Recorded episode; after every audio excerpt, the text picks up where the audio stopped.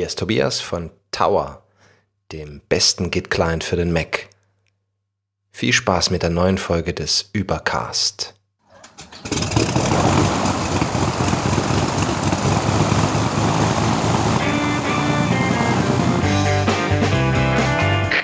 Wir heißen Sie herzlich willkommen an Bord bei der Übercast.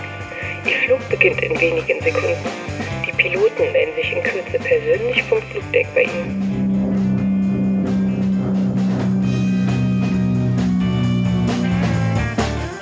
Willkommen bei der Übercast der Beinahe Kollision, einem deutschen Podcast-Firmament. Mein Name ist Patrick Welker, meines Zeichens Intermediate Git-Nutzer und mit mir im Cockpit sitzen meine zwei Co-Piloten. Unter anderem der Git-Noob Sven Fechner. Guten Morgen. ja, der war nicht verkehrt. Andreas Zeitler, Advanced Gitter. Hi. Hi. Und des Weiteren haben wir noch einen ganz besonderen Gast, und zwar den Fornova CEO, CEO, Ober-Git-Guru und Missionar Tobias Günther. Meine Herren, klingt das gut. Guten Morgen. Tja, voller Titel, volles Programm. Das äh, gibt mir irgendwie so den Eindruck, wir werden heute über Git sprechen. Ist das richtig, lieber Patrick? Total richtig vermutet. Git und unter anderem gibt es da ja diverse gute oder eine besonders gute GUI-Lösung, um mit Git umzugehen. Und deshalb sitzt der Tobias hier, weil der hat nämlich Tower geschraubt. Und darüber reden wir heute unter anderem. Ja. Ganz alleine hat er das gemacht. Ganz alleine, ja. An einem Wochenende in meinem Kämmerchen. Das, das war dieses Programm, wo man auf äh, Thema, Git-Client und dann diesen roten Button. Genau, Generate Code steht da drauf. Ja, ja, genau. Klicke Bunti. Und ja, dann so machen das die Schwaben. Und dann Upload to, äh, to Mac App Store. genau. Äh, aber das ist auch sehr passend, weil ich meine, Tower bei der Übercast sprechen wir über eine Applikation, die Tower heißt. Das könnte eigentlich thematisch gar nicht mehr passender sein hier bei unserem wilden Technologieflug. Ähm, aber wir wollen natürlich noch ein bisschen äh, aufholen vom letzten Mal, weil letztes Mal haben wir über die Erscheinung von Marco Armens äh, neuer Podcast Catcher App Overcast gesprochen. Und äh, wir haben das natürlich jetzt die letzten zwei Wochen intensiv getestet. Ähm, und da gibt's, glaube ich, ein paar Kommentare zu. Ist das richtig, Andreas? Ja, ich habe mich das letzte Mal ja schon beschwert über dieses Ding und ähm, habe es dann auch mal getestet. Also erstmal hat der OPML-Import nicht funktioniert, was okay ist, glaube ich. Ähm, aber dann auch mal zu einem Podcast äh, mich abonniert. Ich glaube, das war tatsächlich unser privater Podcast. Und ich Der, finde der ab 18 Podcast. Genau.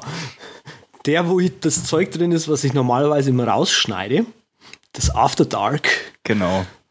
Ähm, und ich fand es ganz schrecklich. Es tut mir leid. Ich, ich habe es sofort, also ich habe es versucht zu benutzen und ich fand einfach äh, sowohl Führung, also Menüführung, als auch Podcast hören in dieser App ganz grässlich. Ehrlich. Also ich habe mich, äh, da wurde, muss ich sagen, wirklich mit angefreundet. Fand das gut, habe auch mal den Button gedrückt, 4,99 für die In-App-Purchases. Und äh, ja, hör da jetzt ganz, äh, ganz fleißig. Äh, was mir natürlich ein bisschen fehlt, ist das Streaming, aber dann auf der anderen Seite eigentlich auch nicht, weil äh, ich lade eh immer die Episoden runter, weil ich oftmals beim Laufen äh, Podcast äh, dann höre und äh, da ist das dann eher angebracht, äh, wenn das Ganze schon auf der Maschine ist. Äh, Tobias, bist du denn äh, großer Podcast-Hörer, außer der Übercast jetzt? Na, außer dem Übercast gehe ich eigentlich kaum fremd. Also manchmal habe ich ähm, ein paar 5x5 Podcasts, aber sonst tatsächlich eher selten, muss hast, ich sagen. Ja. Hast du bei Overcast schon mal, hast schon mal die App angeguckt oder ist das so an dir vorbeigegangen? tatsächlich noch nicht. Da ich kein so großer Podcaster bin, äh, gucke ich nicht so richtig in die Richtung. Da tut's, da tut's die Build-in Build Apple Podcast App oder? Absolut mehr als und ich bin da schon überfordert. Ich glaube, da sind mehrere Leute überfordert mit dir. Ja, seitdem die die Scoimatic äh, diese Bandmaschine weg ist, äh, kann ich das Ding auch nicht mehr be äh, bedienen. Ne? Also und, die war ein zentraler Part der, der UI. Ich weiß nicht, warum die weg ist. Ne? absolut unverständlich. Patrick, was ist äh, deine dein zwei Wochen Resümee Overcast? Also, ich komme ja von Pocketcast und das hat so ein wunderschönes Grid. Und daran bin ich total gewöhnt. Deshalb hat mich erstmal die Listenview halt. Gut, ist eine UI-Wahl, ne? aber wäre jetzt nicht mein bevorzugtes Ding gewesen. Das beiseite, der Import von OPML hat bei mir geklappt im Vergleich zu Andreas. Auch den Privatpodcast habe ich eigentlich gut reinbekommen. Aber mich stört so der Rest der UI so ein bisschen. So gerade die Buttons oben, die finde ich ein bisschen Ah ja Gott, ne? Gerade so der erste, dieses Settings-Logo, das ist, Frederico hat zum Beispiel gesagt, ja, das ist voll cool, dass er das gemacht hat und nicht so ein Standard-Rädchen dahin. Ich komme mit der UI manchmal halt nicht so richtig gut klar, finde die nicht so schlüssig. Aber das super Feature, womit er ja auch Werbung macht, diese schlaue Bearbeitung, Smart, äh, Smart, Spy, äh, Smart Speed ne? und Voice Boost, Macht das, macht das bei dir? Voice Boost ist mir völlig Latte, muss ich sagen. Also mhm. sehe ich auch keinen Grund, das irgendwie schön zu reden. Aber Smart Speed ist richtig cool. Und deshalb nutze ich die App auch, obwohl ich alles andere nicht so gut finde und eigentlich einen anderen Podcast-Client bevorzuge. Okay. Ähm, ich habe hab ja inzwischen über Twitter auch ein bisschen Feedback bekommen. Ähm, der Olli, ein Freund von mir aus England, meinte, Hallo, Voice, Hallo, würde bei ihm, VoiceBoost würde bei ihm gut funktionieren, ähm, weil die meisten Podcasts wohl tontechnisch jetzt nicht so der Hit sind, aber der Übercast sei natürlich perfekt. Natürlich. Haben ja nicht Sehr schön. einen guten Tontechniker, meine Herren. Also. Genau, der ab und zu mal die gesamte Aufnahme abbricht. Äh, aber nee, nein, das, das drum. Also so viel zum Thema ähm, Overcast, äh, unsere Statistiken bei der Übercast sprechen relativ klare äh, Nachricht. Sehr beliebt der Overcast. Also ins, äh, inzwischen sind fast die Hälfte aller Übercast-Hörer ähm, auf Overcast. So spricht die Statistik zu uns gefolgt von der Podcast-App ähm, von, äh, von Apple. Und ich muss sagen, ich war auch, bevor ich jetzt Overcast benutzt habe, äh, ganz genauso wie der Tobias ein Podcast-App-Nutzer. Und weißt du, die fünf Podcasts, die wirklich gut sind, außer dem, äh, außer der, um, dem unsrigen, äh, die kann ich dann auch aus der App abspielen. Mein Gott, man sollte die Gesichter jetzt meiner beiden Co-Piloten sehen. Ja. Die sind total entsetzt. Ja, ich weiß auch nicht, warum du uns fünfmal abonnierst.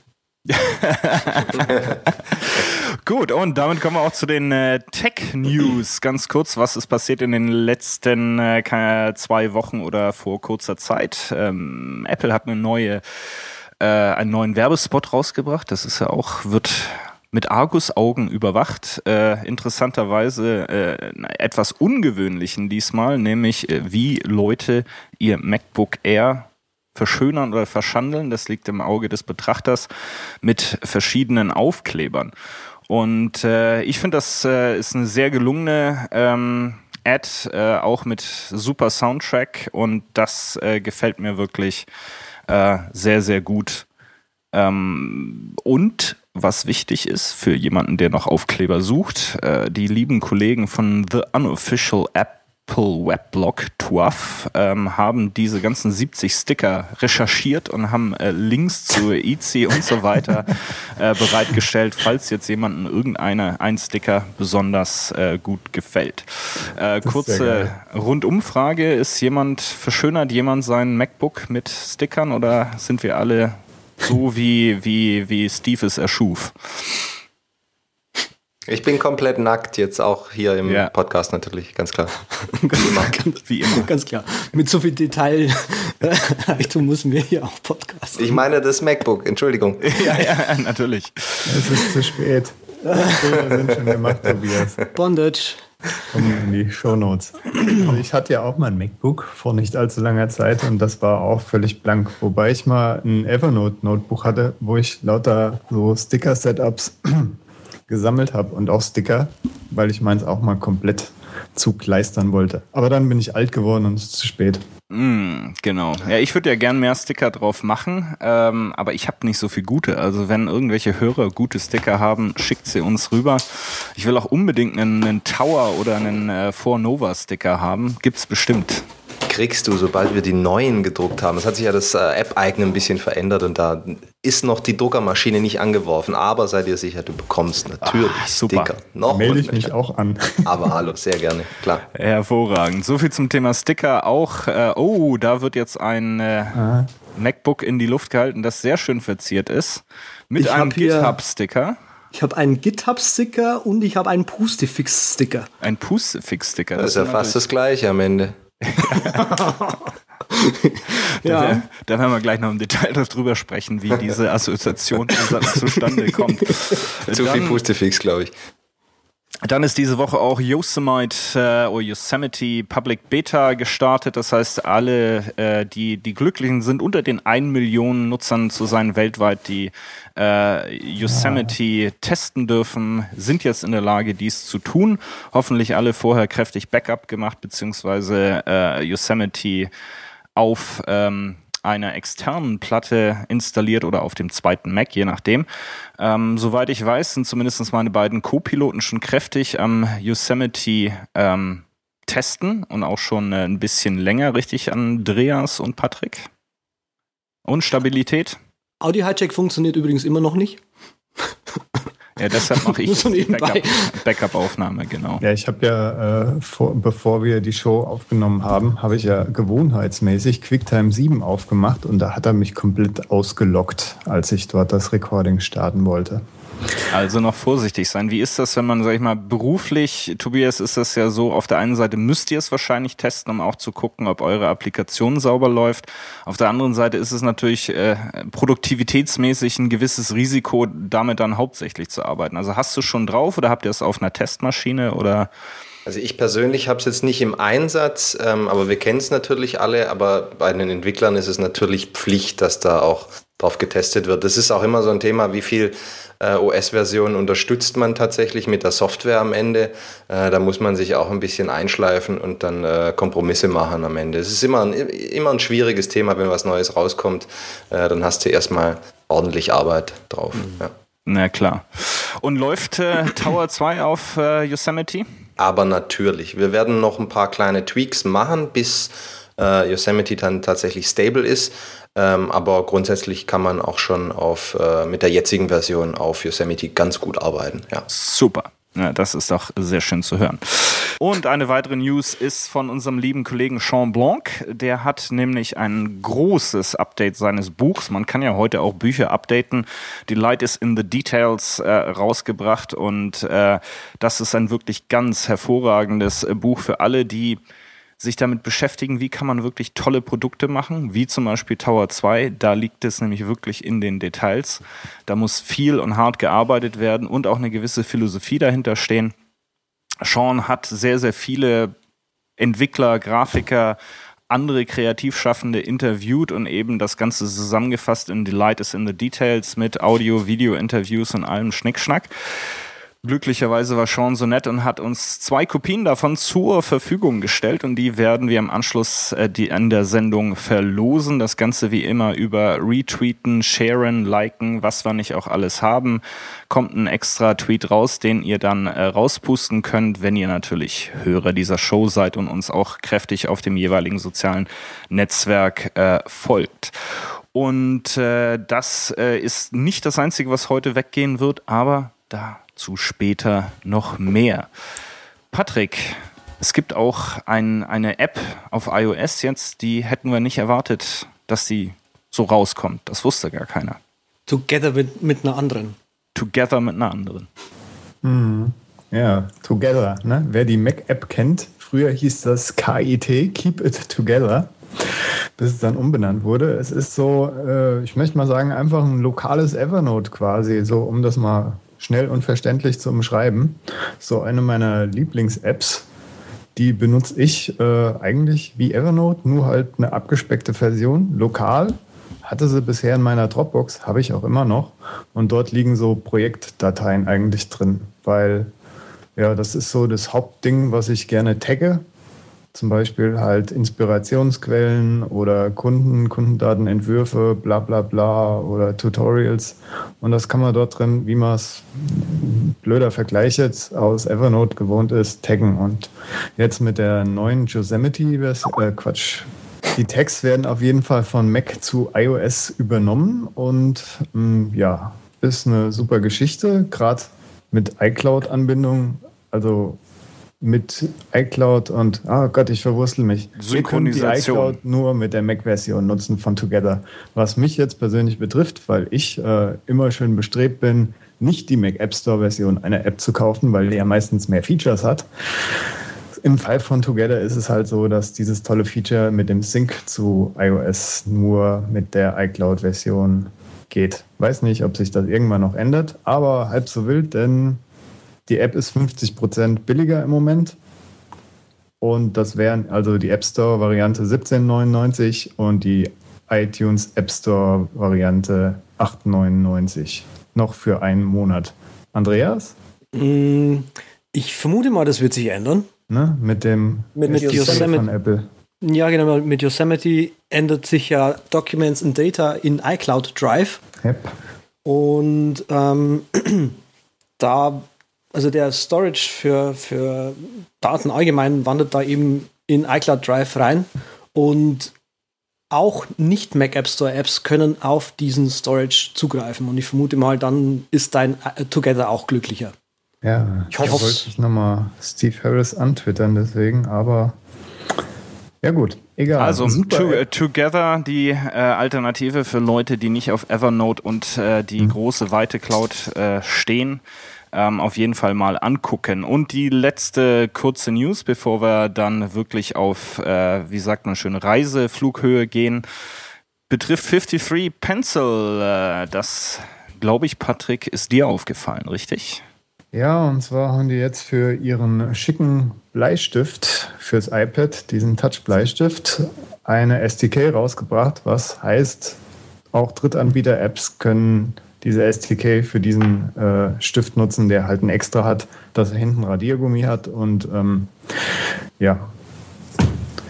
Bin mal gespannt, was da draus gemacht wird, auch wenn ich eigentlich einen anderen Stift bevorzuge. Aber der Pencil ist trotzdem auch ganz nett. Sehr schön. Gut, soviel zu den Tech News und jetzt wollen wir ein bisschen mit dem Tobias von Fornova plauschen über Git über Tower 2 und vielleicht auch ein bisschen über GitHub, was ja der mit populärste Vertreter von Git ist. Ähm, ist natürlich ein hochspannendes Thema, vor allem wenn man Entwickler ist, aber da werden wir gleich noch ein bisschen drüber sprechen, wie viel Entwickler man denn eigentlich sein muss, um Git zu nutzen. Für die, die jetzt zum ersten Mal über die ähm, über den Begriff Git stolpern, äh, kurzer Hintergrund: Git ist eine Versionsverwaltung, ursprünglich im Zusammenhang mit Linux entwickelt, also auch Linus Torvald ist äh, einer der Väter von Git und ist eigentlich heute größtenteils äh, die Ablösung der früheren Subversion oder SVN äh, von Apache äh, Foundation, ähm, was eigentlich heute die meisten Entwickler äh, inzwischen eben Git nutzen. Aber Tobias, du bist der Ex Experte und bei Fornova habt ihr auch eine große Leidenschaft, Git näher an die Menschen zu bringen. Erklär uns doch in kurzen Worten, was ist Git und äh, warum sollte man es kennen, vielleicht auch benutzen? Du hast schon richtig angefangen. Also Git ist ein Versionskontrollsystem und ich würde sagen, dass Versionskontrollsystem auch der nächsten Jahre, kann man, glaube ich, ein bisschen sagen. Jetzt, wenn ich das sage, ist das vielleicht ein bisschen, ne, ich bin ja ein bisschen vorbelastet, ähm, aber wenn man mal guckt, wer es alles benutzt, dann spricht das, glaube ich, noch äh, viel aussagekräftiger. Also die ganzen großen Open-Source-Projekte von jQuery über Ruby on Rails, der Linux-Kernel, diese ganzen äh, sehr erfolgreichen Projekte verwenden alle Git. Ähm, Git an sich als Versionskontrollsystem ist auch insofern ein bisschen besonders. Es ist ein sehr modernes, es ist zum Beispiel ein, ein dezentrales Versionskontrollsystem. Heißt, ich kann damit zum Beispiel offline arbeiten. Das kann ich bei Subversion zum Beispiel nicht so richtig. Da muss immer das zentrale äh, Master-Repo ähm, verbunden sein. Also ich brauche immer eine Serververbindung, eine Internetverbindung, eine VPN-Verbindung, irgendwas. Und das ist bei Git anders schon mal. Es sind so Kleinigkeiten, die ähm, äh, in Summe dann ein wirklich modernes äh, Versionskontrollsystem ausmachen und eins, das eben auch von den großen Projekten verwendet wird. Jetzt ist Git ja auch nicht ganz neu, äh, sondern eigentlich relativ äh, alt in Anführungszeichen, so alt wie halt auch grob Linux ist, äh, hat aber nie so richtig an Popul Popularität gewonnen, was auch, soweit ich das verstanden habe, mit der Komplexität zusammenhängt. Ähm, wie ändert sich das?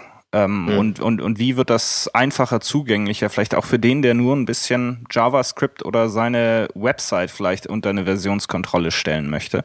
Ja, ja. Also mit der Popularität, das, das ist richtig, das hat lange gedauert.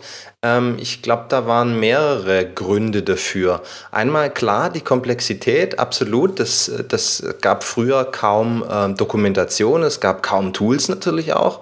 Ähm, ganz großes Problem für, für viele Leute. Man musste sehr viel händisch machen, ähm, es war sehr komplex. Ähm, das hat sich natürlich heute geändert. Es gibt ganz, ganz viel ähm, Dokumentation, ganz viel Lernmaterial. Du hast ja auch schon gesagt, das liegt uns neben Tower, was natürlich ein Tool dafür ist, um es einfacher zu machen, liegt es uns aber auch am Herzen, dass wir einfach Git in welcher Form auch immer an die Leute bekommen. Äh, und da haben wir zum Beispiel ein E-Book geschrieben, eine Lernplattform aufgebaut, git-tower.com slash learn. Da kostet auch nichts, kann man einfach so benutzen. Das ist jetzt auch für uns keine große Werbung. Da kann man auch damit anfangen. Ich glaube, das sind so die, die Punkte, ähm, damit sich sowas auch richtig verbreitet. Und was vielleicht noch ein letzter Punkt. Ähm, ich glaube, es hat lange gedauert, bis die Leute erkannt haben, was der Wert ist von richtig guter Versionskontrolle. Mhm. Das, früher hat man eben mit Subversion immer Versionskontrolle gemacht, weil das stand so in den Coding Guidelines und das hat der Chef von einem verlangt und dann hat man halt was committed ne? am Ende, damit es irgendwo im Repository landet. Dann hat man ein Häkchen dran gemacht, ich habe meine Pflicht erfüllt. Ähm, das hat sich aber ein bisschen geändert mit Git. Es wird viel sinnvoller. Versionskontrolle ist mittlerweile einfach ein hilfreiches Tool in der Softwareentwicklung. Man wird ein besserer Softwareentwickler und das ist relativ neu. noi. Und ich denke, vieles ist natürlich auch durch einen der größten und populärsten Vertreter von, äh, von Git, nämlich GitHub, ähm, ist diese Popular äh, Popularität ähm, gewachsen. Und ich glaube, da ist auch dieser kollaborative Moment äh, viel stärker herausgekommen durch das, was GitHub mhm. gemacht hat. Ich habe ein äh, sehr, sehr schönes äh, Interview von Reed äh, Wright gelesen mit dem Gründer von GitHub, dem Tom, wo haben wir ihn denn? Der Tom Preston Werner. Und das ist also wirklich auch sehr schön dargestellt, wie es eben über diese kollaboratives Element, dass jeder was beitragen kann, dass man Kommentare schreiben kann, dass man Issues hinterlassen kann.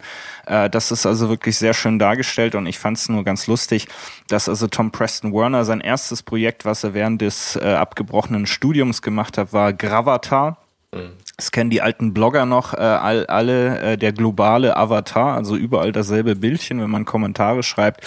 Das hat er irgendwann an Automatic, der, die Firma, der Firma hinter WordPress, verkauft. Äh, aber ist immer lustig, wie die Leute mindestens zweimal auftauchen. Mhm. Jetzt Tobias, wäre es aber, glaube ich, auch zum Beispiel wichtig, mal zu erklären, was ist der Unterschied zwischen Git und GitHub, weil ich glaube, das verwischt sich so durch die Popul oh ja. Popularität des Letzteren. Oh ja, gerne. Ja, das ist das. Da, da muss man auch aufräumen mit Missverständnissen, ganz wichtig. Ähm, Git ist das Versionskontrollsystem. Das benutze ich auf meiner Kiste, während ich entwickle. Damit äh, checke ich Änderungen ein, speichere ich Änderungen als Revisionen, als neue Versionen ab und verwalte quasi meinen Code.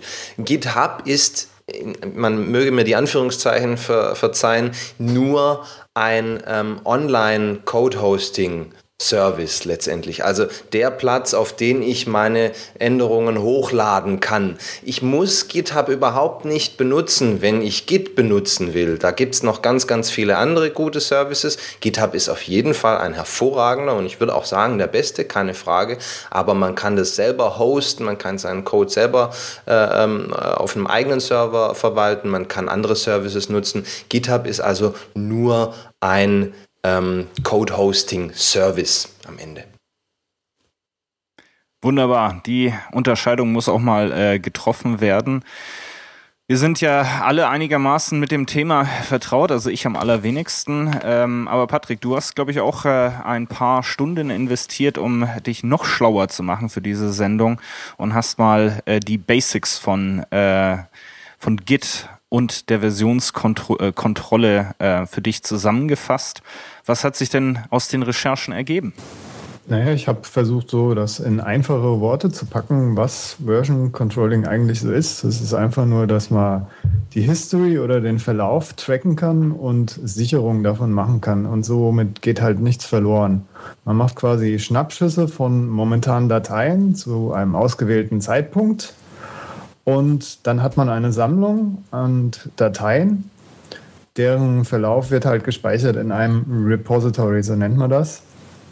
Außerdem kann man mit GitHub halt das nicht nur lokal benutzen, sondern auch halt äh, zur Verteilung benutzen. Und da hat man ganz oft so ein zentrales Hauptrepository auf dem Server und dann kann man lokal mit mehreren Leuten halt sich eine Kopie machen, jeder seine eigene und man arbeitet dann separat an diesem Projekt.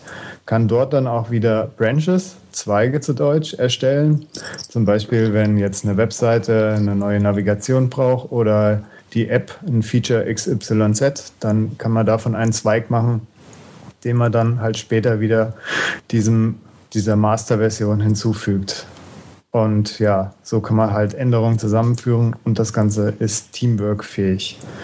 Das ist eine super Zusammenfassung. Ähm, natürlich da auch nochmal an auf äh, die GitHauer äh, Lernabteilung verwiesen. Ähm, wirklich sehr schön, habe mir das auch in der letzten Woche mal etwas tiefer angeguckt. Videos, Online-Learning und auch ein E-Book, äh, was ihr da an den Start gebracht habt, äh, Tobias. Es gibt auch noch ein paar andere gute Links, die wir in den Show Notes haben werden. Eine schöne Sammlung von Stefan Imhoff zum Thema Einstieg äh, in, äh, in Git. Roger Dudler hat auch eine sehr schöne Zusammenfassung geschrieben und ich habe für mich die beste war eine zweiteilige Einführung, wenn auch auf Englisch von Reed Wright ähm, in Git, das war die für, für Volldillen. Das hat also bei mir dann wirklich äh, gesessen. Das habe ich dann auch verstanden. Ähm, also das sind äh, wirklich ein paar gute Quellen, um irgendwo anzufangen.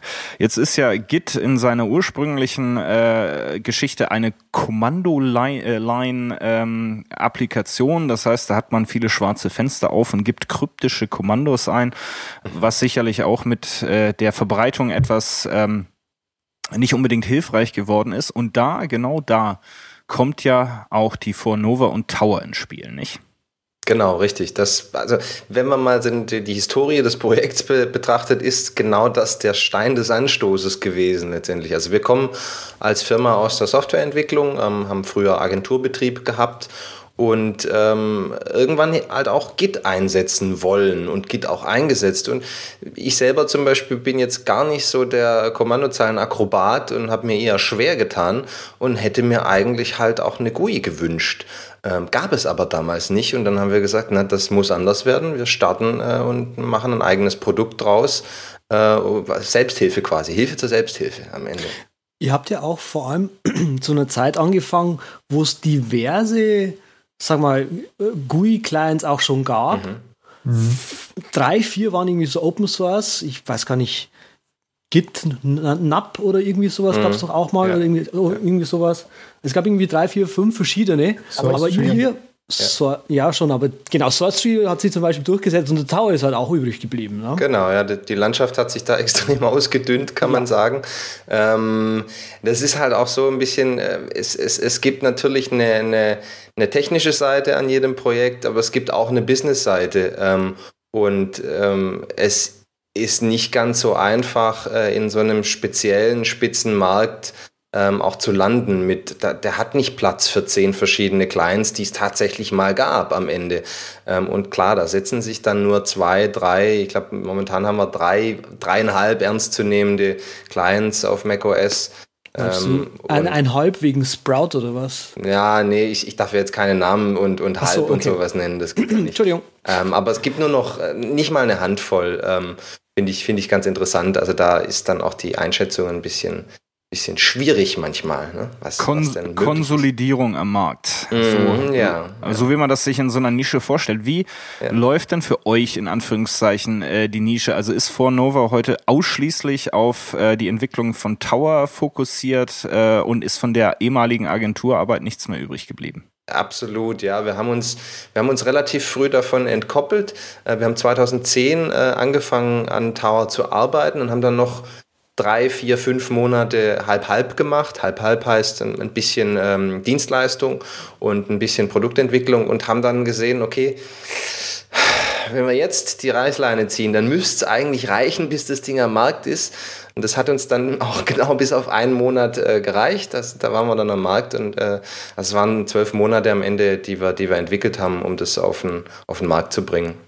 Also ga, ga, irgendwann ganz oder gar nicht. Und dann wurde irgendwann das Kaffeepulver äh, weniger in der, im Büro und dann wurde es Zeit, das Ding auf den Markt zu bringen. Absolut, absolut. Der Kaffee hat es gesteuert. Ne? Wir wollten noch nicht zum Markt, aber ja, wenn wir keinen Kaffee mehr kriegen, dann müssen wir wohl, ja. ja. wie, viel, wie viele Leute seid ihr denn heute bei Fornova? Wir schwanken immer so ein bisschen. Ähm, momentan sind wir zu fünft.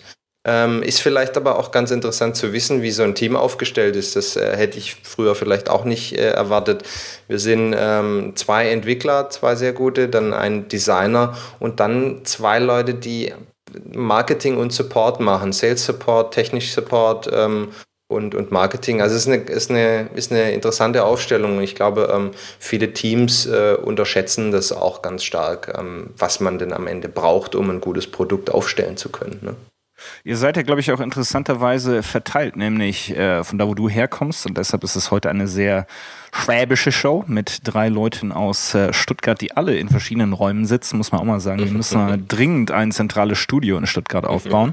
Aber hallo. Ähm, und äh, dann habt ihr auch noch eine Niederlassung, wenn man das so nennen darf, bei fünf mhm. Leuten äh, in Berlin. Ist das einfach Personal Choice von, von den Leuten, äh, die dann lieber aus Berlin heraus entwickeln, wo auch unser lieber Patrick sitzt und sich einen Kaffee nachgießt?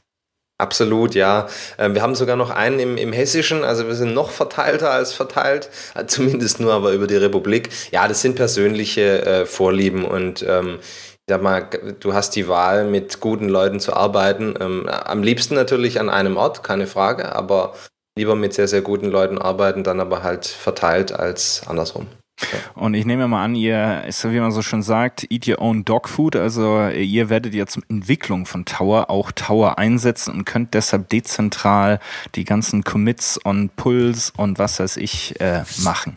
Absolut, ein bisschen scary, wenn man sich das überlegt. Wir verwenden für die Entwicklung eines Produkts unser eigenes Produkt, obwohl das Produkt dann noch gar nicht fertig ist, weil wir entwickeln es ja noch. Aber das funktioniert tatsächlich und ähm, ist bei uns gang und gäbe, ja, tatsächlich. Also es das heißt natürlich dann auch in, der, in den frühen Entwicklungsphasen viel leiden, weil man äh, ja, tut ja noch nicht alles. Aber so wird es natürlich auch reif und man weiß, also es ist auch ein, ein sehr dankbares Produkt, insofern man weiß genau, was man da drin haben will, weil man ist die Zielgruppe pur und zwar alle, das ist ganz gut. Mhm. Ja. Vor allem das Schöne an Tau ist ja auch, dass ähm, die allermeisten und gebräuchlichsten ähm, Abläufe durch die GUI abgebildet werden und man ja. nur ganz, ganz selten mal für so total spezielle Fälle halt auf die Kommandozeile noch ausweichen muss und kann wirklich viel Zeit in Tower verbringen. Ja, absolut. Das, das ist uns auch wichtig. Ähm, worauf wir achten, ist eben, dass wir die, wie du sagst, so die wichtigen Fälle also andererseits muss man sagen, wir, decken eigentlich wirklich den kompletten Funktionsumfang ab, aber wir konzentrieren uns auf die wichtigen Fälle und machen diese Workflows so rund wie nur möglich. Das ist, glaube ich, so eine ein ganz wichtige Philosophie hm. bei uns, also das Usability, das Workflows, dass sowas stimmt am Ende, weil äh, du arbeitest mit dem Tool dann doch relativ viel und es muss dir einfach das Leben leichter machen, sonst, äh, ja, sonst ja. kannst du gleich auf die Kommandozeile hüpfen. Ne? Eben. Finde ich auch ganz wichtig. Mhm. Ja, wenn wir schon bei den großen ähm, Workflows sind oder den signifikanten Workflows, die haben wir alle schon mal irgendwo gehört. Hier einen Pull machen und einen Commit machen. Andreas, du bist ja relativ aktiv ähm, oder vielleicht der aktivste hier von der Übercast Crew, äh, was das Thema Git äh, anbelangt und auch GitHub anbelangt. Kannst du die wesentlichen Begriffe kurz erklären und zusammenfassen für unsere Hörer? Was ist ein Pull und was ist ein Commit und welchen anderen Begriff muss man noch kennen? Äh, wie basic willst du es denn jetzt haben, Sven? Also du hast vorhin mit äh, Linus angefangen. Man merkt, du hast dich gerade erst eingelesen, wie du schon gesagt hast. Ja. Oh, jetzt, jetzt, jetzt stellt er mich hier nackt auf die Bühne. Doch. Vielen Dank, es Andreas. Tut mir, es tut mir leid. Sticker. ja, genau. Ich habe noch GitHub-Sticker, glaube ich. Ja, nee, ich hätte es also gerne richtig basic. Also ich stelle mir immer so, das auch um den, um den Hörern das zu vermitteln. Ja, man hat drei Leute, der eine entwickelt, äh, sag ich mal, die, die, die Datenumgebung, macht irgendwelche XML-Files, die also die, äh, die, die Datenformate beschreiben. Dann habe ich einen, der entwickelt die Logik, weiß ich nicht, in PHP oder in JavaScript oder was auch immer. Und dann habe ich irgendeinen äh, Designer, der vorne ein bisschen mit HTML und CSS äh, rumgeigt. Ne? Und alle zusammen machen äh, eine fantastische elastische Website und benutzen dazu ähm, Git, um das versionskontrolliert, distribuiert ähm, abzubilden. Ne? Und jetzt müssen die da pullen und committen und haben Branch und was weiß ich. Erklär uns das doch mal. Okay, dann, ähm, okay. Ähm, gut, wir stellen uns mal ein Webseitenprojekt vor. Ich glaube, das ist äh, relativ einfach. Oder ein Schreibprojekt, das funktioniert auch ganz gut. Ähm, da legt man jetzt irgendwie in einem Ordner, legt man einfach Dateien an. Und irgendwann stellt man fest, so, oh, irgendwie wäre es cool, wenn man da ein bisschen Versionskontrolle hätte. Äh, dann kann man mit Git ganz einfach aus, also diesem Verzeichnis sagen, so, du, hier machen wir jetzt ein bisschen Git. Und äh, Git legt da ein paar versteckte Dateien an. Und ähm, man kann dann einfach sagen, okay, hier jetzt einmal alle Dateien, die gerade hier drin liegen, in dieses angelegte Repository hinzufügen. So, jetzt geht man her, lokal, und ändert irgendwas, was sich ein paar Zeilen hinzufügen, ein paar Sätze umstellen und so weiter. Ähm, Git erkennt an, dass Änderungen gemacht wurden an Dateien und kann tatsächlich auch feststellen, und das ist eben, finde ich, das schönste Unterschied, und ich hoffe, Tobias stimmt mir hier zu, dass Git hier ähm, erkennen kann, in welcher Zeile, an welcher Stelle genau die Änderung vor, äh, ausgeführt worden ist. Und man kann tatsächlich auch nur Zeilen ähm, committen in die Versionskontrolle hinein. Also wenn man jetzt zum Beispiel sagt, hier die Funktion, die ich hier überarbeitet habe, äh, oder Quatsch, in einer, Funktion, in einer Datei sind irgendwie zwei Funktionen überarbeitet worden, dann kann ich tatsächlich nur hergehen, die obere Funktion committen und dann im nächsten Commit quasi die zweite Funktion, damit quasi in der Historie wirklich beide Änderungen äh, einzeln aufgeführt sind. Genau, ja. Also ein, ein Ziel oder ein, ein, ein wichtiges ähm, Grundziel bei der Versionskontrolle ist, sehr thematisch sauber zu bleiben. Es bringt nichts, wenn man eine neue Version, einen neuen Commit macht und dort alle Änderungen, die man so in den letzten Wochen angesammelt hat, reinschmeißt. dann kann man auch ein, also dann ist ein Backup-Tool, das, das soll es nicht sein, sondern es geht ja darum, verständlich und nachvollziehbar die einzelnen Änderungen und dann muss man eben thematisch bleiben, ähm, sauber zu trennen. Ja, absolut richtig, ja. Okay, gut. Dann finde ich das gut, dass du mir hier zustimmst. ähm, hat man dann irgendwie alle Änderungen lokal gemacht, kann man halt sagen, okay, hier pushe ich jetzt meine Änderungen irgendwie zu einem Server. Meinetwegen GitHub, was wir vorhin eben schon hatten, wo Code gesammelt werden kann. Ähm, und ja, wird dann einfach hochgeladen und jeder, der quasi jetzt sagt, ah, das, was der Typ da macht, finde ich gut. Oder wenn man irgendwie ein Projekt zusammenarbeitet, äh, das finde ich gut. Der kann sich dieses Projekt äh, runterklonen. Ähm, funktioniert natürlich mit Git äh, Tower äh, vollkommen alles direkt in der GUI. Ähm, und sobald ich jetzt quasi hergehe, meinetwegen jetzt sind zwei Leute, die quasi dieses äh, Repository bei sich haben, äh, unterschiedliche Änderungen machen. Meinetwegen der eine schreibt dann Kapitel 2 weiter, der andere schreibt dann Kapitel 3 weiter. Ähm, die beiden Leute machen Änderungen bei sich und sagen, okay, das lade ich jetzt wieder hoch in die zentrale, also beziehungsweise meine Änderungen lade ich jetzt wieder hoch. Dann kann der andere sehen, aha, hier auf, auf dem Server ist jetzt wieder eine Änderung und kann diese Änderungen runter pullen. Also sprich Pull, es gibt zwei äh, Begriffe hier. Pull macht irgendwie die Dateien runterladen und gleich anwenden und es gibt Fetch, was die Dateien nur runterlädt und ich muss sie manuell noch anwenden. Ist das richtig? Absolut, ja. Also bei Fetch kannst du dir erstmal die, die Änderungen holen, sage ich mal, in dein lokales, in deinen lokalen Eimer, in dein lokales Repository reingestopft.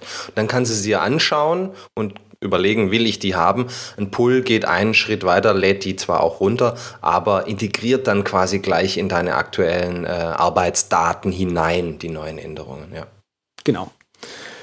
Genau, dann noch ein Begriff, der wichtig ist, Branch oder Branch. Ähm, man kann sich einen Zweig sozusagen anlegen. Typisches Beispiel hier ist, wenn man kurz mal was ausprobieren will. Also irgendwie, was weiß ich, äh, ich habe irgendwas im PHP 5 entwickelt und will jetzt schauen, wie das im PHP 6 tut. Dann kann ich mir einfach kurz einen Branch anlegen und einfach sagen, okay, hier mache ich mal jetzt PHP 6 spezifische Änderungen, schau, ob es noch läuft committe dann eben die Änderungen so weit, bis es dann tatsächlich wieder tut, kann dann auf meinen äh, Master Branch, wie sich das schön nennt, äh, wieder übersiedeln und wenn es eben tut, sage ich einfach, ah, okay, tut jetzt gerade schon. Und was Git auch viel, viel besser kann als Subversion, ist eben, weil es Text sage jetzt mal, Zeilen eben kennt auch, ähm, Änderungen ineinander mergen. Und dann kann ich quasi von meinem Master Branch aus sagen, hier, diese Änderungen sind toll, merge mir diesen Branch wieder in den Master Branch rein und dann sind die sofort angewendet und ich kann die wieder hochpushen und alle Leute haben sofort die Änderungen und alle sind glücklich. Ich habe das ja auch so verstanden, dass man eben mit diesem Branching ähm, am Ende des, äh, des Tages auch eben so eine verteilte Arbeitsweise äh, erzeugen kann. Ne? Also ich könnte jetzt sagen, wenn ich jetzt von dem Website-Projekt nur der Designer bin und ich arbeite eben im Grunde eigentlich nur an der äh, an dem Style-Sheet, an dem CSS, dann kann ich mir dieses CSS äh, rausbranchen und nur daran arbeiten und das dann wieder in den Master äh, zurück committen. Ist das äh, sauber zusammengefasst, Tobias? Ja, jein. Also ich würde mal sagen, die, die Branches sind, sind, stell sie dir vor als Ordner letztendlich. Also du würdest quasi, wenn du ein neues Feature anfängst, wenn du einen Bugfix beginnst, wenn du ein Experiment machst, wenn du was ausprobierst, dann würdest du ja gern eigentlich einen eigenen Kontext dafür haben. Einfach aus dem Grund, mhm. das kann ja ein bisschen heißer werden dann, wenn ja. was Neues passiert. Und dann will man sicher wissen, dass ich nicht gerade meinen Kollegen Kollegen auf den Füßen stehe, wenn ich einen Fehler mache. Oder es tut halt, es tun halt am Anfang Dinge einfach nicht. Und dieser, dieser, dieser Branch gibt dir quasi einen separierten Kontext einfach, in dem du ausprobieren kannst und die Sau rauslassen kannst. Wenn es da knallt, egal, weil der ist separat. Das betrifft die anderen Kontexte, mm. die anderen Branches nicht. Also das ist quasi so ein, so ein Ordner, in dem du dich austoben kannst. Und das kann man sehr, sehr oft machen. Das, da muss man keine Zurückhaltung üben. Das ist sehr billig und schnell in Git. Ähm, und einer der, der größten Vorteile eigentlich von Git, sehr einfaches Branching und wieder integrieren, Merging quasi. Und das, ja. und das natürlich in Tower dann sehr einfach mit wenigen Klicks, wenn nicht sogar nur einem in Absolut. der GUI zu machen. Genau, ja, du kannst ja. viel auch per Drag and Drop zum Beispiel machen bei uns, also sehr, sehr visuell, sehr, die, wir versuchen die, die, dieses Abstrakte eben ein bisschen rauszukriegen, ja. Hm. Patrick, wenn, wenn man jetzt, äh, Entschuldigung, Andreas, bitte. Entschuldigung. Ich wollte nur noch zwei Dinge erklären, die Git heldenmäßig machen. Ja. Und dann, glaube ich, kann Patrick wieder weitermachen. Lass, lass es raus. Okay, es gibt zwei Funktionen, die äh, noch ziemlich cool sind. Stashes und Submodules. Submodules, das kennt man von, äh, ich glaube, Subversion auch. Einfach andere Repositories, die jetzt in dieses Repository mit eingebunden sind. Ähm, die kann man dann auch einfach runterladen, pullen und dann eben ähm, wieder lokal anwenden. Das ist äh, keine große Hexenkunst. Was aber cool ist, sind Stashes. Ich glaube, Stashes hast du mir mal, äh, äh, Tobias, als ähm, Clipboard erklärt. Richtig. Also da kann man Clipboard auf Koks, würde ich sagen. Ja, genau. Da kann man kurzzeitig mal Änderungen ablegen dann kann man eben pullen meinetwegen und ein bisschen rumvorwerken im Code und später dann die Änderungen, vom, die man auf dem Stash abgelegt hat, wieder anwenden. Du nickst jetzt. Absolut, ja, genau. Mein Nicken hört man natürlich nicht, da meine Halswirbelsäule noch astrein funktioniert und nicht quietscht. Ähm, ja, Stashes sind, sind Clipboards und das Schöne ist, ähm, du kannst beliebig viele von diesen Clipboards machen. Das heißt, du hast lokale Änderungen und sagst, ah, Moment, jetzt will ich mich eigentlich einem anderen Thema widmen oder muss. Vielleicht kommt ein Bug-Report rein, du hast aktuelle Arbeit da und die muss erstmal weg. Ne? Und committen ist keine Lösung, ähm, weil halbfertige Sachen werden nicht committed und dann sagt man, auf damit auf ein Clipboard.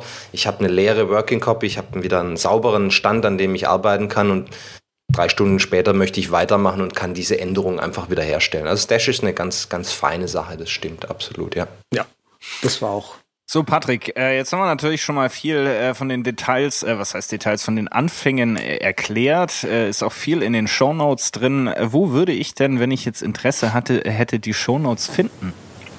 Das ist ganz einfach. Dann gehst du auf derübercast.de, Sven, gehst auf Schrägstrich Podcast, Schrägstrich ähm, die Neun. Neun. Genau. Jetzt korrigieren doch nicht immer. Er muss es irgendwann mal können. Das wird noch in der hundertsten Folge ein bisschen rumpelig werden. Also der übercast.com slash podcast slash 9 und äh, wer dann mehr über Git äh, Tower lernen will, der geht unter git-tower.com. Ähm, wenn ich das richtig habe. Und Slash Learn war das, was wir vorhin äh, mal kurz angesprochen haben. Da kann man auch viel, viel lernen. Ähm, Patrick, was hast du denn schon äh, gelernt, beziehungsweise was äh, sind deine Erfahrungen, Sichtweisen auf äh, Git? Ja, ich wollte mich jetzt nochmal den Hörern unter euch widmen, die bis jetzt durchgehalten haben und vielleicht konstant die Augen gerollt haben, weil lauter neue Fachbegriffe auf sie eingedroschen sind. Aber das Ding ist so, wie wir gleich noch klären werden. Man kann GitHub, Git ganz lokal nutzen und für kleine Sachen schon, für kleine, feine Sachen, ob das jetzt Schreiben ist und so weiter. Da gibt es noch ein paar äh, Beispiele von uns. Vorher wollte ich aber nochmal heranschieben, einen Artikel, den hat sogar Tobias geschrieben. Der ist auf Six Revision 2013 erschienen. Und der geht so ein bisschen an die Sache ran, wie lerne ich eigentlich die Basics. Und das ist so grob zusammengefasst, ganz klein anfangen, und erstmal die fünf oder drei Shell-Kommandos in der Command-Line im Terminal halt gucken, damit man so ein Gefühl für kriegt, was da eigentlich passiert im Hintergrund, bevor man dann halt äh, auf die GUI sich verlässt. Diese ja. fünf Befehle kann man dann in so einem kleinen Projekt einbinden und man muss auch keine Angst vor Fehlern machen, was er auch nochmal erwähnt hat, erwähnt hat, was ich ganz wichtig finde, weil äh, wenn man mit Git Versionierung betreibt, kann eigentlich nichts kaputt gehen, weil man immer wieder zurück in, der, in die Vergangenheit reisen kann, so wie Marty McFly, und dann kann man halt in seinem DeLorean alles wieder rückgängig machen. Ich habe das, äh, als ich angefangen habe, auch vor nicht allzu langer Zeit eigentlich ähnlich gemacht, bin dann relativ früh, glaube ich, sogar zu GUI und zu Tower gekommen, war mir auch so der sympathischste Client, für mich am verständlichsten. Von daher habt ihr auf jeden Fall was richtig gemacht und hat mir auch schon ein, zwei Mal den Hintern gerettet, so, weil ich wusste da jetzt nicht unbedingt, wie ich jetzt äh, was rückgängig machen kann in der Command-Line und so. Also ich bin da auch wirklich nur mit den Basics unterwegs gewesen, habe mir das so dann nachgelesen, um nochmal im kritischen Fall zu wissen, wie das denn in der Command-Line gehen würde und überhaupt, aber es ist überhaupt nicht nötig mit einer gescheiten GUI. Tröste dich, ich kann mir die Commands auch nicht merken. Ich müsste auch immer auf den Cheat Sheet schauen und äh, ich kenne die Theorie, aber äh, in der Praxis beruhigend. ist es ja. ja. Ich gehe nämlich dann auch immer in NV Alt, guck, was ja. muss da reingemacht werden und fertig. ja. Ja, und äh, jetzt wollte ich nochmal so an die Geschichte rangehen. Wofür brauche ich das eigentlich, das? Weil damit, denke ich mal, kann man den Hörern auch vieles schmackhafter machen, weil es ist nicht nur Web Development und Programme schreiben, sondern geht halt auch anders. Vielleicht fängt Andreas mal an einfach. okay. Ähm, ja, also ich habe zum Beispiel meinen äh, .vim-Ordner vom ähm, in meinem Home-Ordner als äh, Git-Repo angelegt, weil die ganzen ähm, Plugins, die ich halt für Vim so benutze, die gibt es auch als Git-Repository und ähm, werden dann eben auch mit angelegt und man kann, es gibt einen Befehl, den muss ich auch jedes Mal nachschauen, so wie ihr, ähm, mit dem man alle äh, Submodules äh, runterladen kann, runterpullen kann und anwenden kann. Und damit sind dann auch die Plugins gleich wieder auf dem neuesten Stand. Äh, Finde ich ganz hervorragend. Du bist ein Wimmerer, so, so. Ja, damals, also es wurde ja irgendwann mal klar, dass TextMate sterben wird. ich habe es dann nochmal probiert, aber irgendwie, nö. Und dann habe ich geschaut, was andere Nerds denn so verwenden. Und ich wusste, dass Emacs kacke ist. und ähm, ich bin dann irgendwie auf Wim gelandet. Oder Wim auf mir, je nachdem. Und ich finde es ganz, ganz großartig. Wobei ich jetzt äh, in letzter Zeit häufig mal Atom benutze. Atom.io äh, was auch ziemlich viel kann. Ich glaube, das ist auch von den GitHub-Jungs, wenn mich nicht alles täuscht. Ähm, ja, genau. Das ist also schon mal ein schönes Beispiel, was man denn so ähm, außer jetzt knallharte Entwicklung äh, mit Git und damit auch mit Tower äh, machen kann. Äh, Tobias, ihr habt bestimmt auch schon verschiedenste Anwendungen gesehen, die jetzt außerhalb der klassischen Hardcore-Softwareentwicklung äh, Softwareentwicklung äh, stattfinden. Was äh, fällt dir dann noch so an Use Cases ein, die vielleicht auch gerade für Einsteiger unter, an, unter anderem die, die, den Mehrwert von Git und von Tower darstellen? Mhm. Ähm, also ich glaube, man kann es runterbrechen ein bisschen. du kannst Git letztendlich als Dokumentenversionierung verwenden auch letztendlich. Mhm. Und so verwenden es auch viele. Es ist ja nichts anderes. Und auch unter vielen, das ist vielleicht ein ganz interessantes äh, Thema noch, unter vielen Dokumentenversionskontrollsystemen oder Dokument, ja doch, äh, liegt auch Git oder liegt Versionskontrolle am Ende drunter. Ähm, zum Beispiel äh, Schreibprojekte. Also wenn ja. man sein Buch schreibt, dann ist, glaube ich, Versionskontrolle eine echt, echt, echt sinnvolle Sache, weil man merkt dann doch, oh, das von vorgestern war vielleicht doch ein bisschen besser als das von heute. Äh, solche Sachen. Ähm, geht aber auch, also wir zum Beispiel intern haben unsere Dokumente tatsächlich drin. Also wenn mal eine Rechnung geschrieben werden muss, dann landet die auch dort drin letztendlich. Mhm.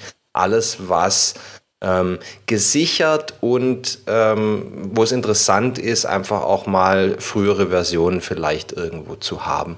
Sehr sinnvoll. Ja. Super. Ja. Also ich muss auch tatsächlich zustimmen, äh, Dokumentation, also allgemein Dokumentation von irgendwelchen Projekten funktioniert mit Git sehr, sehr sauber, solange es halt irgendwelche Dateien sind, die irgendwie Plaintext sind. Binary ist bei Versionskontrolle leider nicht so cool, also für Videoprojekte naja, wenn man dann halt mal aus einem äh, 10 Gigabyte Projekt schnell mal mit einem Commit ein 20 Gigabyte, äh, Gigabyte Projekt macht, ist nicht ganz so cool. Ja, das stimmt. Was ja auch ganz ähm, interessant ist und was auch äh, wichtig ist, also wenn man jetzt das eben nicht nur lokal für sich als äh, singulärer Schreiberling beispielsweise einsetzen möchte, kann man eben Git auch äh, auf einen Server packen. GitHub haben wir von drüber gesprochen, vielleicht das populärste äh, Hosting, äh, die populärste Hosting-Lösung für Git, aber es gibt zum Beispiel auch viele äh, NAS-Devices, die, da kann man Git-Modul mhm. drauf laufen lassen, zum Beispiel Synology ähm, unterstützt also Git-Server das heißt, wenn man jetzt im kleinen Büro arbeitet oder sein eigenes VPN hat, dann kann man das zum Beispiel auch so entsprechend lösen, dass da alle drauf zugreifen können. Und wo wir oder schon beim Überspace. Oder Überspace, natürlich. Wie kon ja. Das konnte nicht fehlen. Ja. Ähm, und äh, ist auch noch ein Link. Ja. Ah. Wenn, jetzt wieder der heißgeliebte E-Mail-Client noch mitkommt, dann haben wir alles. Ja, genau. Und äh, ich, was ich aber noch gut, äh, gut finde in dem Zusammenhang ist, dass man eben, man kann ja sogar auf GitHub beispielsweise eine Website hosten. Ähm, das heißt, man kann eben dort äh, entsprechend einen äh, die DNS hin äh, zeigen lassen und kann da seine Website oder Blog äh, hosten, natürlich nur in dem Sinne mit statischen Files. Äh, da ist da keine dynamische äh, Umgebung dahinter.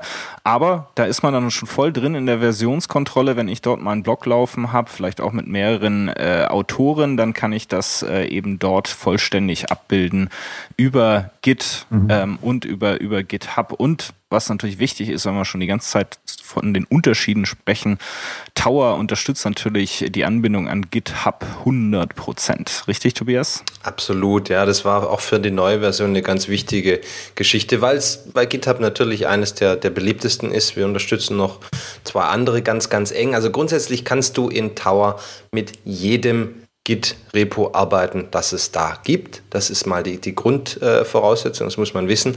Und wenn es dann in GitHub, Bitbucket oder Beanstalk in diese Services geht, dann wird es halt noch ein bisschen komfortabler. Zum Beispiel, du kannst äh, mit einem Klick ein neues Repo anlegen in diesen Services. Du kannst mit einem Klick dir einen Clone, also deine eigene Version runterladen von einem Projekt. Solche äh, Convenience-Sachen gibt es dann eben noch für diese Services, ja. Ja was es für, für GitHub ja auch noch gibt, das ist auch was GitHub, weil es halt eine Hosting-Plattform ist, sind halt Pull-Requests, die halt von einem Repository ins andere Repository funktionieren. Also wenn ich zum Beispiel, keine Ahnung, Tobias hat was Tolles geschrieben, dann sage ich mir, oh, das ist cool, kann aber besser. Dann kann ich sein Repository forken, also einen eigenen, äh, eine eigene Abzweigung davon erstellen, bei mir die Änderungen erstellen, hochladen auf äh, GitHub dann sagen, hier ist der Commit und quasi Tobias sagen, du pass auf, hier habe ich was committed, das ist voll cool, das brauchst du auch und ihm einen Pull-Request schicken.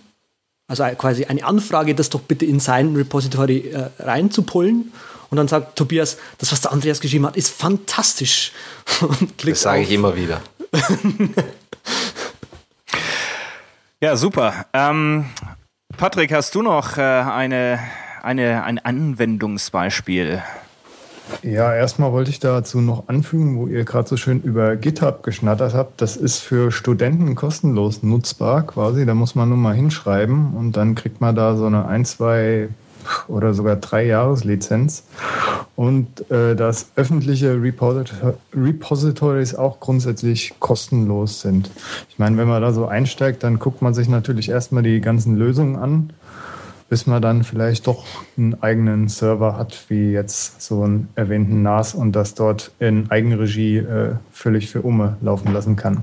Ja, wo wir schon bei Studenten, Studierenden und Universitäten sind, auch äh, Fornova und to äh, äh, Tower macht äh, im Grunde da äh, eine lobenswerte, ja, möchte ich sagen, Ausnahme, äh, was das Pricing anbelangt. Tobias, wie unterstützt ihr denn die Studierenden und die Universitäten?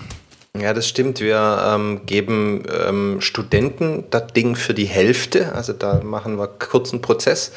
Äh, und für ähm, Educational-Bereich, sage ich mal, sind es immer noch 20 Prozent. Also wer, wer wissenschaftlicher Mitarbeiter oder Prof ist oder Dozent, der kriegt auch nochmal einen guten, guten Rabatt. Ich, wir finden es einfach wichtig, dass, dass Studenten äh, da ein bisschen Hilfe an die Hand kriegen und, und mit den richtigen Tools, sage ich mal, auch ihr, ihr Zeug lernen. Ja.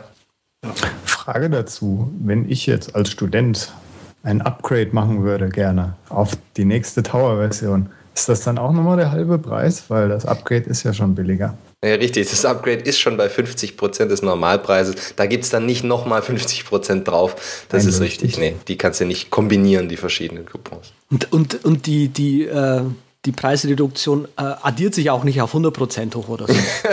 Es wäre mal ein neues Spiel, ne? Müssen wir mal überlegen. Macht die Sache interessanter. Ja, vielleicht ganz kurz, wo wir schon dabei sind. Also äh, Tower 2 Lizenz gibt's für 59 Dollar. Ähm, es gibt natürlich, soweit ich das begriffen habe, weil es eben auch für Softwareentwickler und große Firmen ist, ähm, Discounts, wenn man mehrere Lizenzen braucht. Ähm, und man kann dann eben auch zu einer bestehenden größeren, zu einem größeren Lizenzpool nochmal einzelne Lizenzen äh, hinzukaufen. Das Ganze ist unter git-towers.com slash buy nachzulesen. Wenn ich denn jetzt Tower 1 schon habe, äh, ist es 50% äh, Upgrade-Fee auf Tower 2. Habe ich das richtig verstanden? Genau, richtig. Also ein Upgrade kostet dich dann nochmal 29 Dollar am Ende. Ja.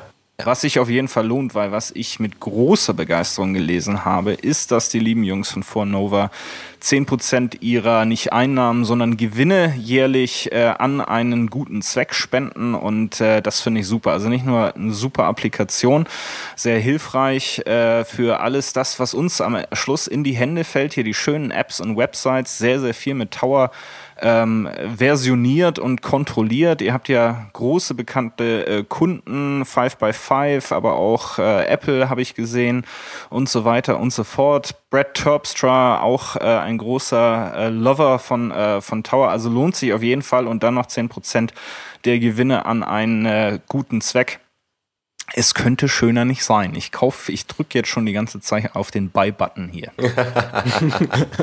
Aber hast du gerade wirklich in einem Satz 5x5 mit Apple und Brad Terpstra auf eine Stufe gestellt? Ja, natürlich. Das ist doch wunderschön. Das ist ja, ja die, die ganze Vielfalt unserer Nutzerschaft. Hervorragend. Ja. Aber es ist ja auch so, äh, vielen Dank an Tobias und Vornova, ihr müsst jetzt, zwei von euch müssen nicht unbedingt die 59 Dollar rausschälen, sondern wir werden im äh, Nachgang zu dieser Sendung über die beliebten sozialen äh, Netzwerke ein kleines Gewinnspiel im Sinne von retweeten, resharen, liken starten und zwei von euch haben die Chance, eine brandneue, frisch gebügelte Tower 2 Lizenz zu erhalten. Ich darf ja nicht mitmachen, ne? Von Hand von Computer erstellte Lizenz. Vom Computer. Computer-made License. Na, da sitzt schon jemand dran und drückt das Knöpfchen und sagt, ach, jetzt wird was verschenkt, ne? Doch, doch. Jetzt, genau, jetzt stelle ich mal ein paar zufällige Ziffern zusammen und mache ja. einen Bindestrich dazwischen. Und dann deswegen, deswegen meinte ich ja, von Hand von Computer erstellt. Genau. Ähm, gibt's, äh, gibt's eigentlich, äh, soweit ich es gesehen habe, seid ihr nicht auf dem Mac App Store? Gibt es da einen Grund für zu speziell oder die 30 Prozent, die Apple will, das passt dann nicht mehr ganz ins, äh, ins, ins Businessmodell? Ja, da gibt es ein paar Gründe tatsächlich. Also klar, 30 Prozent sind erstmal eine Menge Kohle. Das musst du als kleines Unternehmen erstmal verdienen tatsächlich. Ähm, Schwerwiegender für uns sind aber andere Dinge. Also zum Beispiel, dass du sehr starke Restriktionen einfach hast, wenn du äh, als App in den App Store willst, technisch. Ähm, mit dem Endergebnis, wir müssten eine deutlich schlechtere App an die Nutzer ausliefern. Wir müssten ganz viel rückbauen und die App quasi ein bisschen kastrieren. Und das finden wir einfach nicht so richtig gut, weil wir wollen eigentlich die beste App abliefern, die wir abliefern können. Und das steht uns da ein bisschen im Wege. Ähm, anderes Thema ist noch ähm, die Reviews eben. Also immer wenn du ein Update äh, ähm, deiner App machst, wirst du gereviewt von Apple und das kann eben dauern. Das hat auch schon ähm, richtig große äh, Mac-App äh, Klitschen richtig vergrault. Also Beispiel, du hast einfach einen Bug in deiner Software und du äh, löst ihn am Tag danach. Das heißt aber nicht, dass äh, der Reviewer bei Apple dich am Tag danach auch wieder durchwinkt, sondern die Nutzer haben drei Wochen einen Bug und äh, sind nicht auf Apple sauer, sage ich mal, sondern sind dann eher auf dich sauer. Ja, klar. Und dadurch, dass ihr eben auch eher nischig seid, denke ich, finden die Leute auch den, äh, den Weg am Ende des Tages ähm, zu euch. Vielleicht ganz kurz für die äh, schon Vertrauten mit Tower 1. Äh, was sind die wesentlichen Neuerungen bei, bei Tower 2? Hm. Wir haben ganz viele scharfkantige Ecken rausgebügelt. Äh, wir haben ganz viel rund gemacht. Wir haben ähm, unserem Motto gefolgt, dass das Usability, dass das Dinge einfacher zu machen, einfach ganz zentral ist. Konkret zum Beispiel, wir haben einen Conflict Wizard gemacht. Sprich, wenn ich äh, verschiedene ähm, Versionen zusammen merge, integriere, dann kann ein Konflikt äh, rauskommen und die meisten Leute springen dann sofort aus dem Fenster.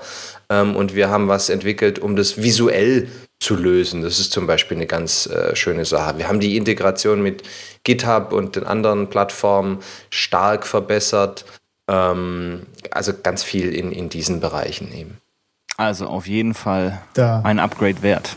Wollte ich auch nochmal einhaken, weil ich habe da gesehen, dass Tobias schon fleißig auf Hacker News äh, ja, Schützenhilfe leisten musste. Und da mhm. war ein Kommentar dabei, was ich ganz gut fand. Und zwar, warum eine GUI, GUI, wenn man sich mit der Command-Line auskannt. Und da hast du ein paar ganz tolle Gründe angeführt, die du vielleicht nochmal weitergeben kannst, wenn ja, du das aus dem FF gerne. Also es heißt manchmal so ein bisschen, ähm, warum denn überhaupt ähm, äh, eine GUI nutzen? Ich bin doch super auf der Command-Line.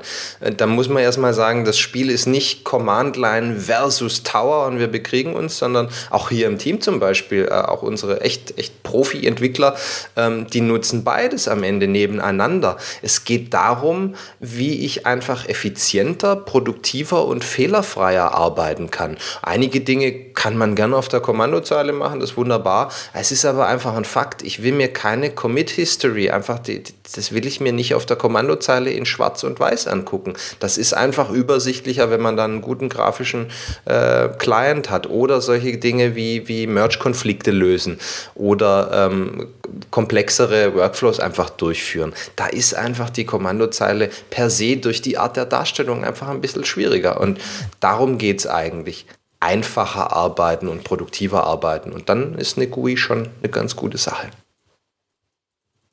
Wunderbar. Dann machen wir noch den kurzen äh, Roundcall äh, zum Thema Git, äh, Tower, GitHub etc. Noch ein paar letzte äh, Tipps, Anmerkungen ähm, aus der Runde. Vielleicht Andreas, auf deiner Seite noch was? Ähm, kannst du das bitte gerade nochmal wiederholen? Ich war gerade mit Hackpad beschäftigt und und hast das mal versioniert. Mich ist gerade alles, was was ich, was die letzten was ich die letzten Stunden gesehen habe, einfach weg. Das, und dann Uch. macht, dann macht man da einen, einen Rollback oder, oder pullt sich das nochmal rein und dann ist äh, alles wieder in Ordnung, richtig? Also noch ein paar, ein paar Tipps oder äh, Anmerkungen zum Thema äh, Tower, Git, GitHub, ähm, bevor wir dann so langsam die Runde fliegen. Habe ich jetzt keine, nein. Ja, das ist ja passt ja. Ich, ich kann halt, wie gesagt, ein oder zwei Anwendungsbeispiele noch erwähnen. Ich glaube, Patrick hat ist, ist das auch noch ein kurzes Bedürfnis, vielleicht? Ich wollte speziell auf deine auch eingehen, da fand ich das ganz gut und passend. Okay, also grundsätzlich mal äh, Repositories äh, anlegen für irgendwelchen, irgendwelche Skripte, die man selbst geschrieben hat. Bei mir jetzt zum Beispiel sind es die Launchbar-Scripts, die Keyboard Maestro Makros und natürlich die Markdown Library, die ich für Keyboard Maestro geschrieben habe. Äh, GitHub finde ich ganz großartig, um irgendwelche Skriptlösungen, die irgendwas machen, äh, zu finden. Was weiß ich, ein Tumblr-Backup habe ich auf GitHub gefunden. Dann checkt man sich halt mal schnell das Repository aus und hat halt irgendwie das coole Ding, was halt das Ding äh, her hervorragend macht. Oder Slogger zum Beispiel vom Brad Terpstra ist ja auch ganz hervorragend. Was ich auch total cool finde, ist ähm, jetzt für die Videoproduktion von ist es nötig, halt eben diverseste Beta-Versionen von, von äh, äh, System, äh, ähm, Operating Systems ähm, zu benutzen. Und da gibt es äh, schöne Apps, mit denen man videomäßig tolle Dinge machen kann, sage ich jetzt mal, die halt äh, ja, die es halt auf GitHub zum Beispiel gibt. Und mit Git einfach runterziehen und gleich wieder die neuen Änderungen haben, ist natürlich hervorragend. Finde ich ganz große Klasse. Ja, und man kann das natürlich auch mit so Standardsachen machen, wie seinem User-Ordner, dass man da sagt, ja, ich hätte gern nur meine Skripte und Profile-Änderungen dort überwacht. Oder auch die User Local Bin. Oder ich habe noch so ein extra Dropbox Bin, wo ich meine äh, Skripte abspeichere. Genau, und da fällt mir ein, ich hatte ja noch eine Frage an Tobias, wo der Profi schon mal hier ist. Dropbox und Git ist ja jetzt nicht so unbedingt das Traumpaar. Richtig. Ich habe da mal gelesen, dass es okay ist, wenn man sein, äh, sein Git-Ordnerchen rausnimmt aus der Dropbox und halt das Projekt drin lässt.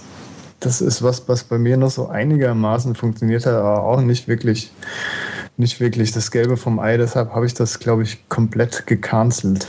Das war auch eine gute Idee, würde ich sagen, weil, also Dropbox ist ein wunderbarer Service, da gibt es nichts. Ähm, nur ein Git-Repo würde ich nicht unbedingt drin, äh, drin, drin hosten oder reinlegen. Ähm, es ist einfach sehr, sehr ähm, gefährlich. Also man kann sich da durchaus mal ein Repo abschießen. Nichts, was, was komplett kaputt geht. Ähm, wenn du Tower-Nutzer bist, dann musst du mir eine Mail schreiben, dann sage ich dir, wie du es wieder reparieren kannst.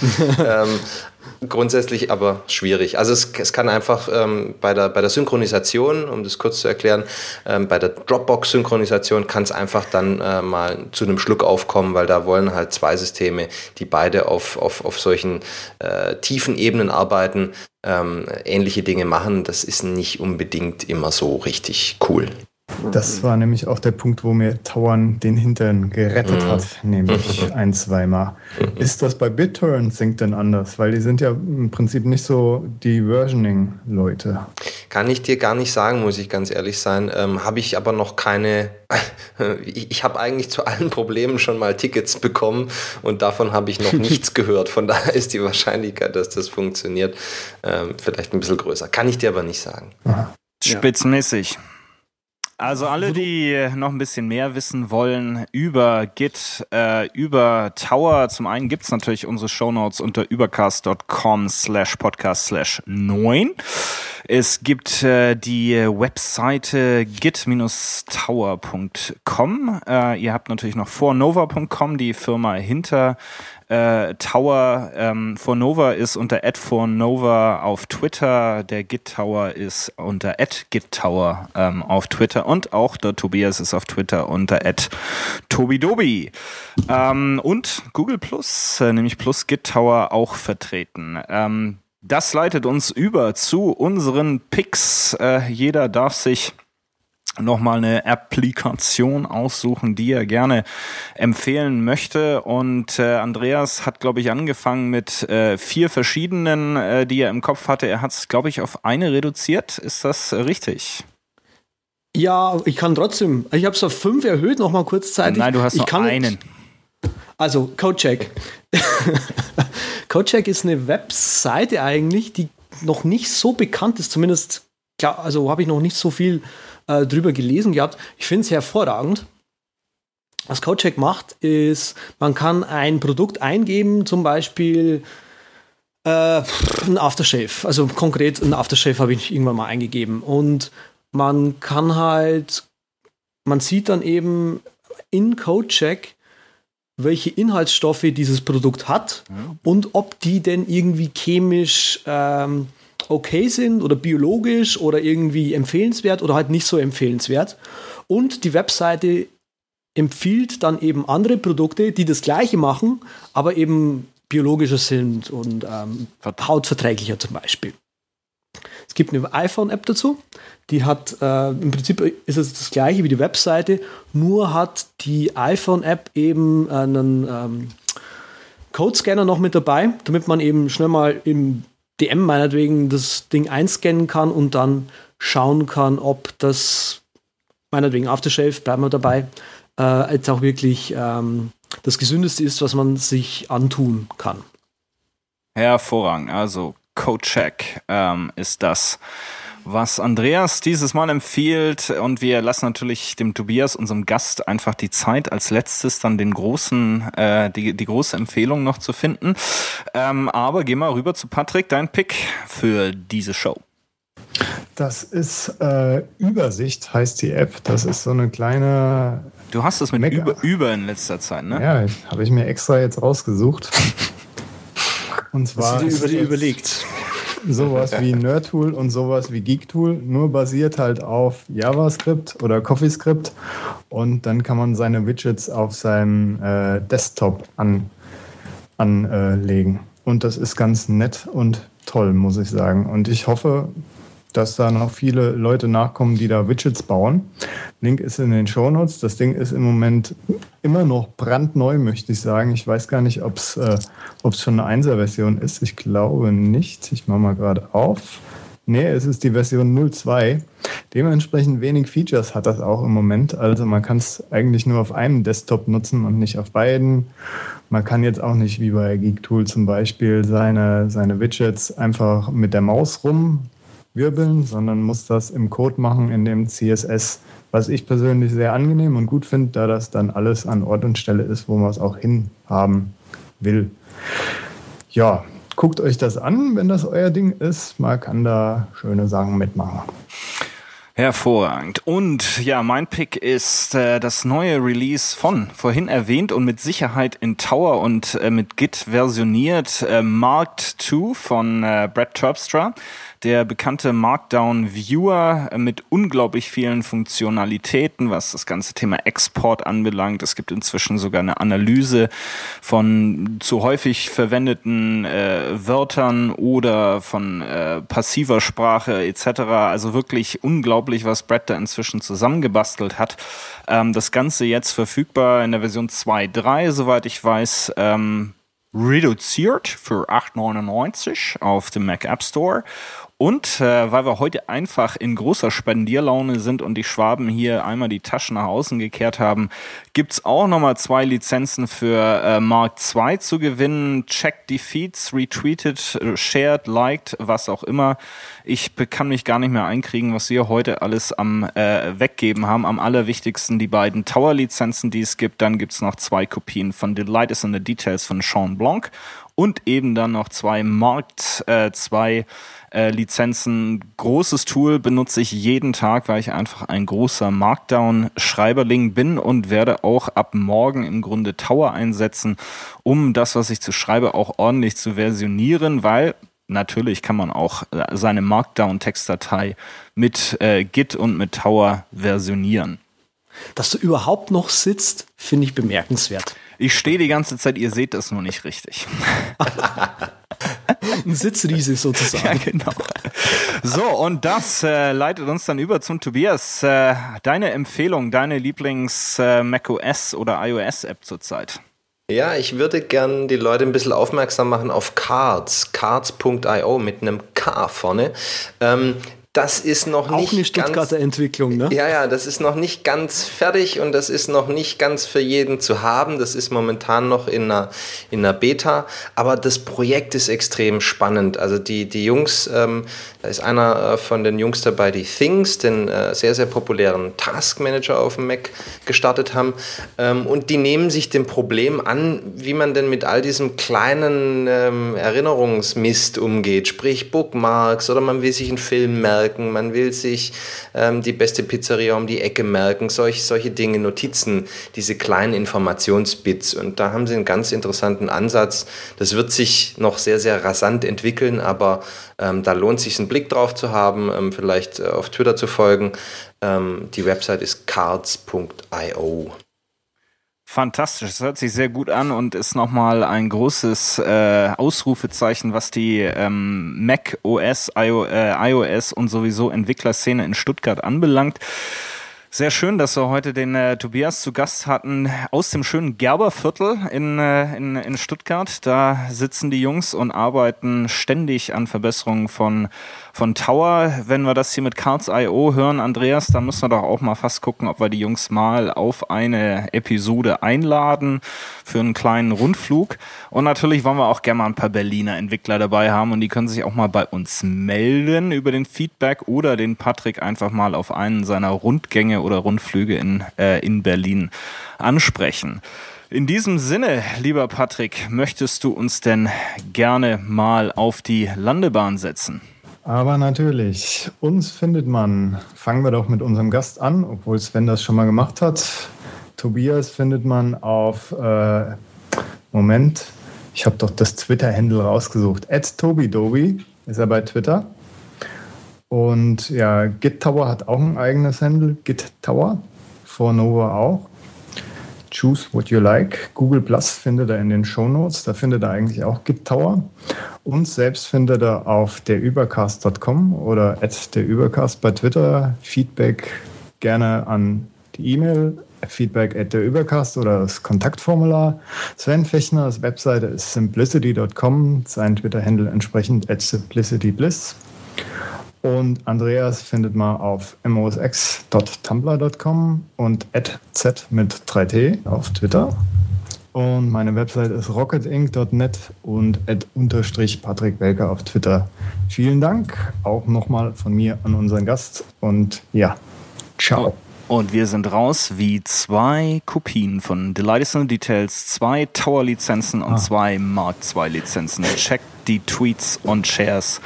Vielen Dank und raus.